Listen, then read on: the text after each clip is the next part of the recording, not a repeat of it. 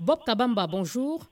Bonjour. Vous êtes professeur euh, de sciences politiques à l'Université de Liège en Belgique et également directeur de la cellule d'appui politologique en Afrique centrale. Vous êtes en ce moment à Kinshasa. Quelle lecture faites-vous de la visite à Brazzaville du président Paul Kagame, dont le pays, le Rwanda, est accusé par la RDC de soutenir la rébellion du M23 dans sa partie est?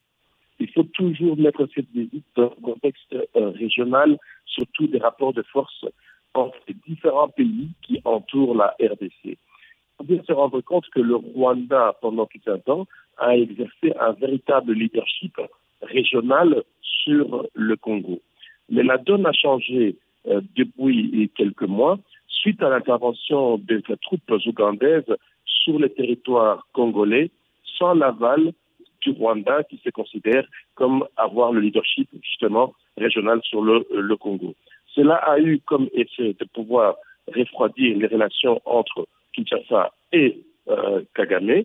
Kagame, de mon point de vue, essaye par cette visite de pouvoir continuer à consolider son leadership régional en allant à Congo-Brazzaville, Congo-Brazzaville qui est frontalier ouest de Congo-Kinshasa, ce qui permet toujours que Kagame puisse continuer à avoir l'ascendant sur le Congo-Kinshasa au-delà des accords qui ont été signés par les deux pays. Donc vous dites clairement que le Rwanda n'a pas vu d'un bon œil le rapprochement entre euh, l'Ouganda et la RDC, dont les armées euh, luttent ensemble contre les rebelles des ADF euh, dans l'Est, alors même qu'on sait que les relations Kigali-Kampala sont plutôt tendues. Oui, de manière très claire, quand vous regardez la zone d'intervention des troupes ougandaises en RDC, cette intervention touche véritablement ce qu'on peut appeler l'espace d'influence du Rwanda en RDC.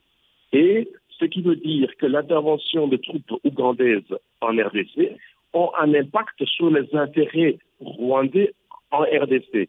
alors cela contribue justement à encore euh, accentuer le désaccord qu'il y a entre les deux pays, malgré le rapprochement que l'on a remarqué ces dernières euh, semaines et ce qui est aussi à mettre en lien avec la résurgence du mouvement rebelle M23, dont on sait euh, depuis plusieurs années, plusieurs rapports l'ont attesté, aussi bien le rapport de l'ONU que le rapport des ONG, ont attesté le soutien de l'armée rwandaise aux troupes euh, du M23 dans l'est du pays.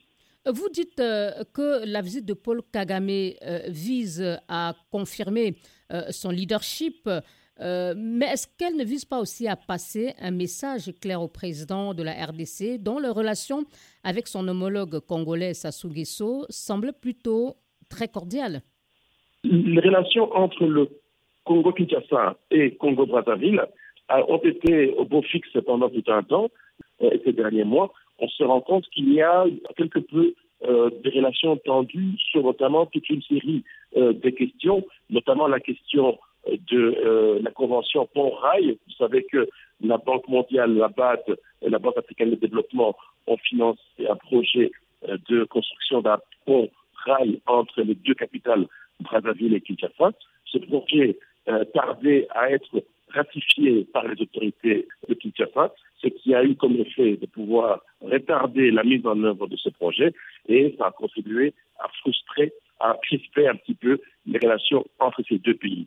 Et la visite donc de Kagame euh, à Brazzaville, au-delà du leadership du euh, Rwanda sur le Congo, il y a aussi un message que Sassou veut lancer aussi à Félix Tshisekedi en disant, bah oui, il peut y avoir une alliance de deux côtés, euh, pour le Rwanda et côté Ouest pour le Congo, Brazzaville.